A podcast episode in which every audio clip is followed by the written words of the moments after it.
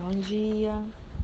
Vamos revisar o capítulo 1 de Marcos que nós estudamos, né?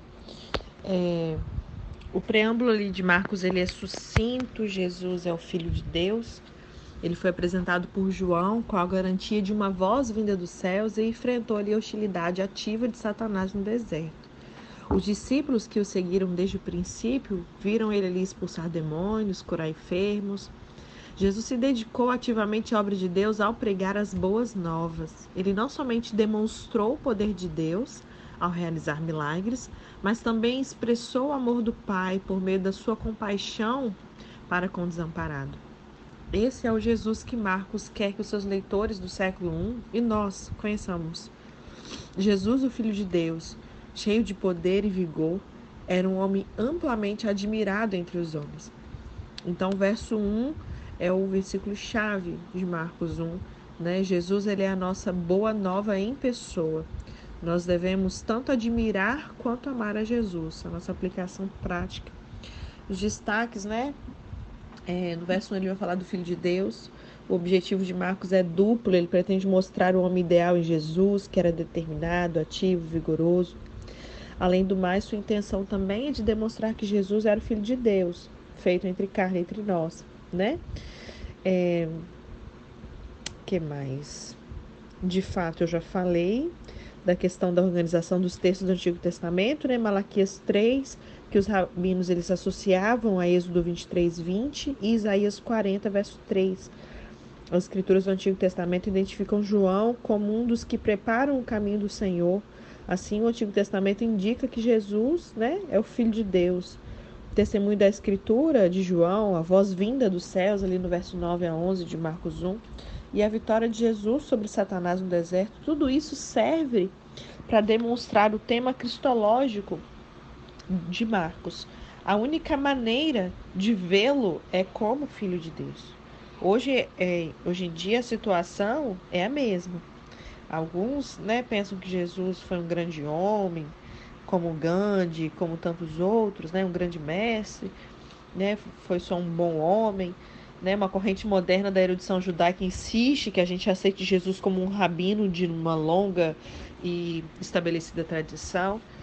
Mas Marcos ele declara para entender a Jesus, nós precisamos começar com a divindade dele, entendendo que de fato ele é filho de Deus, né? Não há outra maneira de conhecê-lo. No verso 13, a gente vai ver ali do conflito com Satanás. Em Mateus e em Lucas, as narrativas da tentação enfatizam o triunfo de Jesus sobre Satanás. Marcos omite esse fato. Então, em Mateus e Lucas tem essa essa vertente, mas Marcos ele omite esse fato. O objetivo dele é afirmar a divindade de Jesus, o que ele faz demonstrando aqui por todo o livro o constante conflito com Satanás. Um homem é conhecido por seus inimigos e também por seus amigos. Do verso 21 a 27, ele vai falar da, da autoridade de Jesus sobre os espíritos imundos. Nas Escrituras, a, a autoridade ela está intimamente ligada à ideia de liberdade de ação. A liberdade humana de ação é bastante limitada, né? Não podemos decolar e voar, estamos sujeitos à lei da gravidade, não podemos tratar o pecado com indiferença, Estamos limitados pelo impacto dos hábitos pervertidos e errôneos da nossa personalidade. Não podemos fazer as nossas próprias leis morais.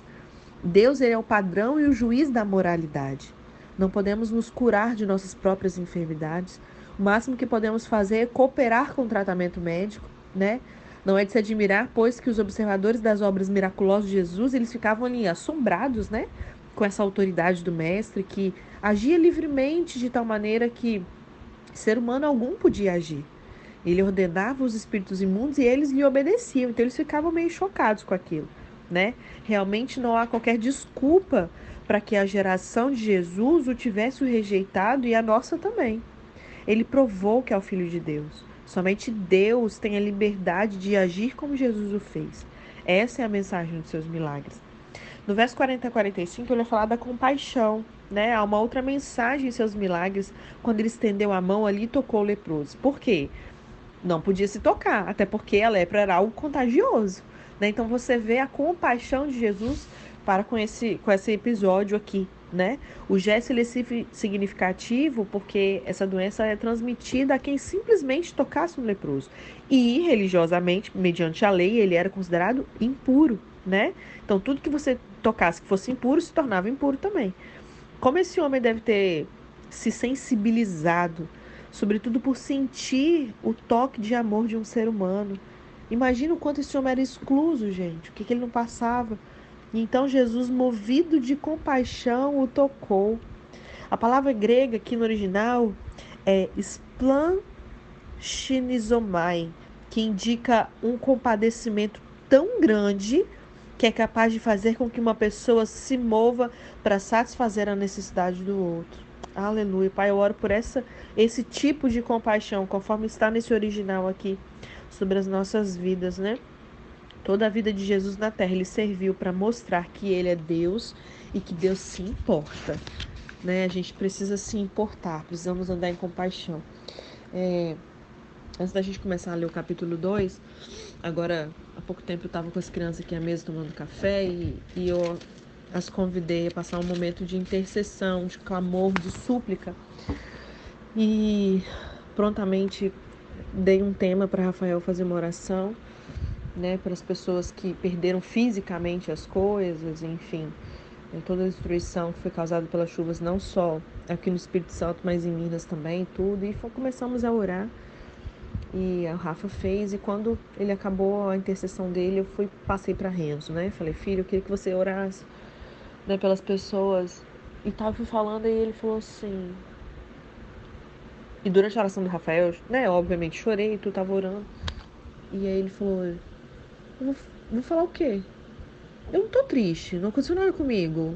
Eu não tenho nada a ver com isso. Tipo assim, mãe, não faz sentido. E aí foi a oportunidade que eu tive de ensinar para ele sobre compaixão, sobre empatia, sobre o que é o evangelho, sobre o que é ser corpo. Fui explicar tudo, o beabá para ele disso tudo. Porque tá, não tem nada a ver com isso, minha casa está inteira, não aconteceu nada comigo, não conheço essas pessoas, não, não faz sentido, não faz sentido para o natural. Mas para um ser espiritual que entende que nós somos um, porque somos corpo, se o meu dedinho bate ali no cantinho, todo o meu corpo sente. Então, se alguém está enterrando toda a família lá, ou Outros podem até reconstruir sua, né, lavar a casa ali e comprar um material ou outro, uma geladeira, uma coisa que perdeu, mas tem a sua casa. Outros a casa foi toda embora, ficou enxurrada, não tem nem teto mais. Né? Como que isso não pode, eu não posso não me compadecer disso? Como que isso não, não move meu coração? Como que isso não me entristece? Né? A palavra diz que nos últimos tempos o amor de muitos esfriaria. Isso não cabe para a igreja, porque o amor, a gente estudou isso há pouco tempo, foi ontem, antes de ontem, né? Que o amor de Deus foi derramado no nosso coração. Deus é amor, e se eu não amo, Deus não está em mim. Então, assim, a gente precisa aprender a se compadecer. A gente está preocupado demais com o nosso próprio umbigo, com a nossa casa, com o nosso problema, com o nosso, sabe? Com o meu ministério, com o meu marido, com o meu filho, com, meu, com minhas contas, que eu tenho meus boletos. Mas tem gente que queria ter tudo isso e não tem, né? Então que a gente possa se mover o tempo. A gente vai, né, a gente vai voltar terça-feira com os ensaios e a gente vai poder estar mais perto ainda, presencialmente. Tem coisas que é difícil a gente falar e por telefone tá mais difícil ainda. Mas não dá pra gente ficar alheio. Eu passei hoje meia hora mais cedo é, conversando com uma irmã da igreja sobre o que está acontecendo no mundo espiritual, né? É, tanto não é tanto ruim quanto bom, porque como a gente aprendeu quando a gente estudou justiça de Deus, não é que Deus é ruim. Ele é bom, a, a medida de justiça dele é muito alto, é elevado o nível, né? Então, é a mesma coisa uma pessoa que teme policial, teme autoridade. Nós aprendemos o que em Romanos? Você não quer temer autoridade? Ande reto, ande lindo, não desobedeça. Né? Agora, se você não cumpre a lei, ele está ali como realmente um agente de Deus para punir aqueles que praticam o mal. Então, se eu ando reta diante de Deus, eu não tenho que ter medo da mão de Deus pesar sobre mim, porque na mão dele tem bênção em medida. Né? Agora, se de fato a minha vida eu não tenho temor, eu não ando em santidade, uma série de coisas, né? De fato, quando a misericórdia dele termina, se assim a gente pode dizer, que na verdade não é a misericórdia que termina, mas aonde se finda a longanimidade se encontra o juízo de Deus. E aí é uma colheita daquilo, não que Deus tem algo ruim, porque tudo que é bom vem de Deus, mas é uma consequência dos nossos próprias escolhas, do nosso, da nossa própria vida. É a lei da semeadura e colheita. Aquilo que eu semeei, eu vou colher. Se eu semeei na carne, eu vou colher na carne. Se eu semeei no espírito, eu vou colher pelo espírito. Né? Então, é, conforme a gente até mencionou ano passado, eu e Leia fomos na conferência Paixão por Sua Presença, onde pastor Anderson Silva trouxe uma palavra muito séria de uma convocação ao arrependimento e um posicionamento da igreja até o final do ano. Acho que isso foi agosto ou setembro, porque 2020, a começar de janeiro, Deus começaria a, a limpar. O juízo viria e começa sobre a igreja. Então, a gente tem visto profecias se cumprindo. Tudo isso que a gente está vendo né? Ontem o Senhor foi falando comigo, eu fui escrevendo tudo que ele foi falando e a gente não dá para ficar alheio mais às coisas do espírito, do mundo espiritual. Amém? Depois a gente conversa mais sobre essas coisas, tá bom? Marcos capítulo 2: Jesus cura um paralítico. Poucos dias depois, tendo Jesus entrado novamente em Cafarnaum, o povo ouviu falar que ele estava em casa. Então, muita gente se reuniu ali, de forma que não havia lugar nem junto à porta. E ele lhes pregava a palavra. Vieram alguns homens trazendo-lhe um paralítico carregado por quatro deles. Não podendo levá-lo até Jesus por causa da multidão, o que é que eles fizeram? Eu falo que quem quer dá um jeito, né? Eles pegaram, foram perseverantes, removeram a parte de cima ali do lugar onde Jesus estava e pela abertura no teto baixaram a maca em que ele estava deitado ali o paralítico. E aí, olha o que diz o verso 5. A gente está estudando sobre fé, né? Vendo a fé que eles tinham. Como assim? Ele vê o velho, então fé é uma coisa que dá para ver? Eu não consigo tocar, mas como que eu vejo uma coisa que eu não vejo, que não existe, que não é palpável? Né? Mas Jesus viu a fé que eles tinham, porque nós estudamos o quê? Que a gente materializa isso, que a nossa fé tem uma ação correspondente. Como que eles demonstraram fé? Tendo essa atitude de não se conformar com aquela barreira, poxa, queria isso, mas não, não, não dá para chegar, tem uma multidão, vamos voltar com o paralítico de volta. Quem sabe da próxima, né? Porque não era da vontade de Deus. Oi! Eles pegaram e falaram: não, peraí, vamos descer pelo teto então, nós vamos chegar ali né? E aí, vendo o verso 5, a fé que eles tinham, que eles tinham, Jesus disse ao paralítico. Também estudamos sobre isso, sobre associações, sobre é, é, essa fé que eu posso muitas das vezes unir a minha fé com a do outro, lembra?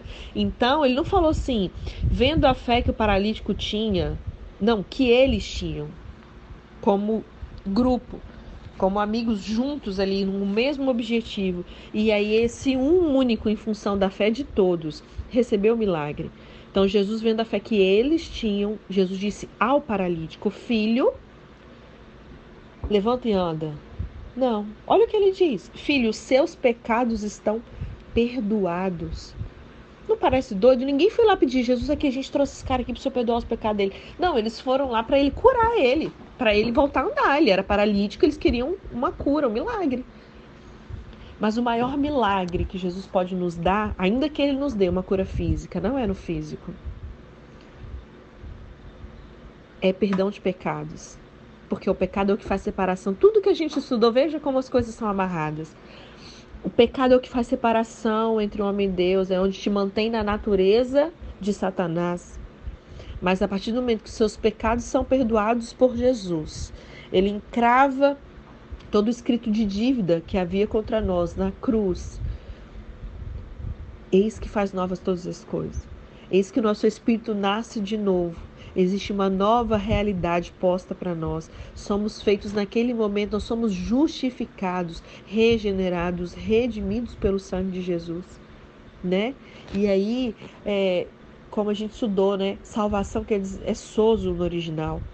Tem não tem mais enfermidade, tem cura, tem saúde, tem prosperidade, tem bens, tem riqueza, tem dinheiro, tem provisão, tem céu, sim, uma vida eterna. É muita coisa envolvida. Tem proteção. segurança, livramento, tudo isso significa. Então era muito fácil Deus, Jesus simplesmente falar assim: levanta e anda. Mas não. Ele fala: filho, seus pecados estão perdoados. Por quê? São pecados, brechas, princípios não cumpridos, quebrados, que nos quebram, que faz com que alguma coisa nos limite, nos bote paralítico em muitas áreas das nossas vidas. Pense sobre isso. Deixa o Espírito Santo falar com você sobre esse versículo. Vendo a fé que eles tinham, Jesus disse ao paralítico: Seus pecados, filho, os seus pecados estão perdoados. Ele não fala homem, ele já começa a chamar o cara de filho. Ei, a partir de agora, você recebe um espírito de adoção que clama Abba Pai. A partir de agora você é filho, não mais inimigo de Deus, não mais separado, mas filho. Seus pecados estão perdoados. Glória a Deus, Jesus. Obrigada, Pai. E aí no verso 6 fala: Estavam sentados ali alguns mestres da lei, raciocinando no seu íntimo. Eles pensavam assim: por que, que esse homem fala assim? Está blasfemando. Quem pode perdoar pecados a não ser somente Deus? e Jesus percebeu logo aonde que Jesus percebeu? Jesus ouviu eles falando, leu a boca assim, leitura labial. Não. Jesus está nos mostrando que nós precisamos de discernimento. A palavra diz que ele logo ele percebeu em seu espírito. Deus quer te ensinar a ter uma percepção pelo espírito, não mais segundo os seus cinco sentidos, não mais com o seu racional, com o seu intelecto, mas com aquilo que de fato você é, o seu espírito, que é onde Deus comunica com você, é com o seu espírito. E Jesus percebeu logo em seu espírito que era isso que eles estavam pensando não é que ele leu a mente deles, não. Entendeu? Percebe como que é, é, o comunicar no mundo espiritual? É pelo Espírito. Por isso que a gente precisa orar em línguas, orar no Espírito. Eu preciso adorar em Espírito, em verdade. Né? E aí, Jesus, percebendo pelo Espírito que era isso que eles estavam pensando, lhes disse: Por que vocês estão remoendo essas coisas no seu coração? O que, que é mais fácil dizer esse paralítico? Seus pecados estão perdoados? ou levanta e pega sua maca e anda. Mas para que vocês saibam que o Filho do Homem tem na terra autoridade para perdoar pecados, disse ao paralítico: Eu lhe digo, levante-se, pega sua maca e vá para casa. Então, junto com a sua salvação, com, per com o perdão dos seus pecados, com a sua nova filiação, agora como filho de Deus, junto com isso vem cura, vem milagre, Vem, outras áreas da sua vida serão tocadas, não tem como. Amém? Vem o pacote completo. Ok? É igual um carro completo que Deus te deu. Maria, mas eu não gosto de ar-condicionado. Tudo bem, mas tá ali para você desfrutar. Na hora que você quiser, tá disponível. Muita gente, é o que a administração da Rossana falou ontem. Eu achei fantástico aquele exemplo que ela deu do, de. É, vamos pegar um avião para ir num lugar. Eu e você. Eu vou de primeira classe, você não. Então eu fico numa salinha esperando. A gente vai para o mesmo lugar, no mesmo avião. Só que cada um vai fazer tanto antes de embarcar quanto durante a viagem. Vai ser bem diferente. Por quê? Quem está na primeira classe, você fica ali numa salinha especial, vem uma pessoa te serve, você tem água disponível, água com gás, sem gás, um café, nananã, você tem carregador, internet disponível. Quando você não está nisso, você tá lá no saguão, junto com um monte de gente. Você quer comer um pão de queijo, você vai pagar 10 reais no pão de queijo e 5 reais numa água, 9 reais num cafezinho, na, na casa do pão de queijo. Né? Então, ambos vão para o mesmo lugar. Quantos de nós vamos todos para o céu? Por que, que uns vivem e desfrutam de determinadas coisas que Jesus conquistou na cruz e outros não? Pense sobre isso. E aí ele levantou, verso 12, pegou a maca e saiu à vista de todos, que atônitos eles ficaram assim: Meu Deus! Eles glorificaram a Deus, dizendo: Nunca vimos nada igual. Eu declaro que coisas na nossa vida que Jesus conseguir chegar e botar em ordem, onde o reino dele for estabelecido nas áreas da sua vida, as pessoas vão glorificar a Deus e vão dizer: Eu nunca vi nada igual. Nessa última hora é isso que nós, como igreja, precisamos viver. Amém? E aí, eu não vou continuar o capítulo 2, a gente continua amanhã, que ele vai entrar num outro assunto, de ele saindo outra vez para Beramar e tudo, né? Vai falar do chamado de Levi. Enfim, eu vou ler agora na versão a mensagem, é, o capítulo 2 dessa parte de Jesus curando o paralítico e amanhã a gente dá andamento no capítulo 2, tá bom?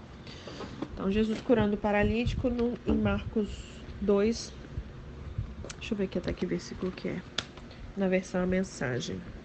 Gente, tem umas Bíblias que eu queria ter umas outras versões aí. Oremos para eu não somente ter recurso, como também achar. Tem umas coisas que é só inglês, como a tia Maíra ainda não fala inglês, ô oh, Jesus.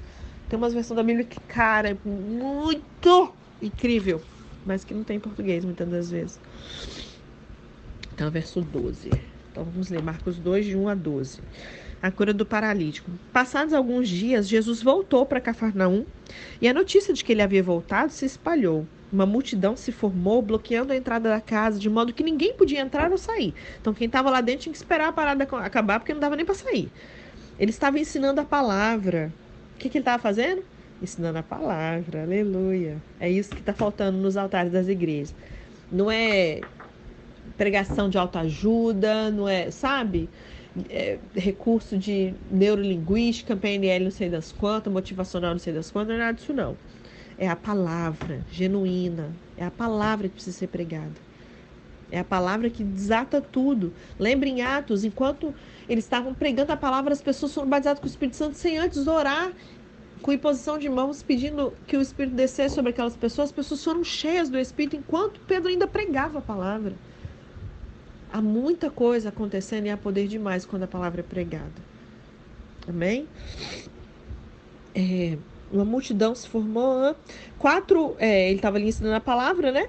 Quando quatro homens apareceram carregando um paralítico, eles não conseguiram entrar por causa da multidão, por isso removeram parte do telhado e desceram o paralítico em sua maca impressionado. Cara, eu quero impressionar Jesus. Eles conseguiram impressionar Jesus com tamanha fé. Olha que coisa linda. São poucas pessoas que Jesus mencionou sobre isso, né? Eu lembro que foi o quê? A mulher.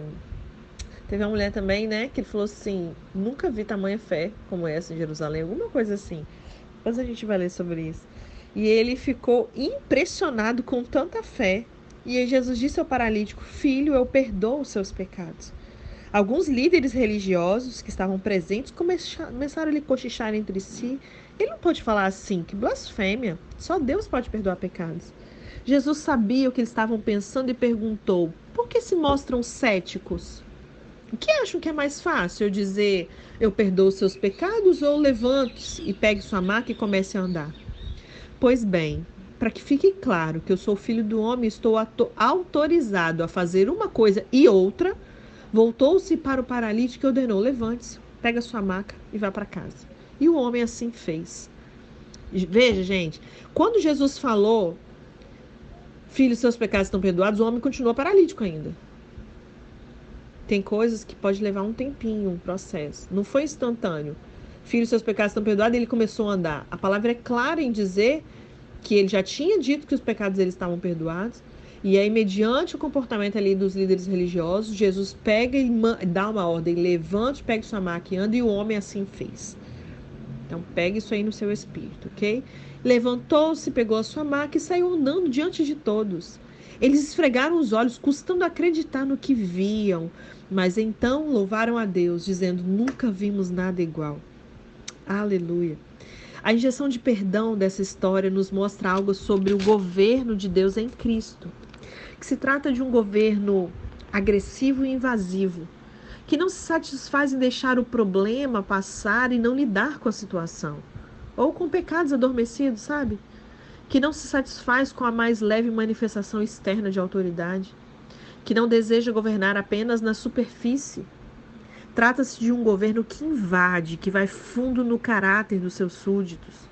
E quando chega lá, quando você e eu permitimos que ele vá fundo ele cura, restaura e redime. Como nosso Rei, Cristo está interessado na nossa vida por inteiro, na nossa paralisia espiritual, na nossa paralisia física. Ele quer nos ver curados da paralisia física e também na emocional. O reino de Deus vai além do que normalmente experimentamos. Nós tratamos dos sintomas, ele cura as doenças. Nós analisamos os feitos, ele lida com as causas. Nós vivemos na superfície da vida, ele vai às profundezas. Ele mergulhará nas profundezas da nossa vida quando permitirmos ser governados por Ele. Quando olhamos para trás nestes dois mil anos e vemos homens cheios de energia, determinados a descer seu amigo aleijado por um buraco no teto numa casa lotada, a preocupação de Marcos é que nós vejamos algo importante a respeito do reino de Deus irrompendo na nossa vida. Que vejamos Jesus como o primeiro raio de luz na aurora do reino de Deus. Que vejamos que seu reino é eternamente presente, o que significa que está presente nesse exato momento invadindo profundamente cada área da nossa vida, sem desprezar nada que pareça sem importância ou periférico. Nada passa despercebido aos olhos do Senhor. Amém?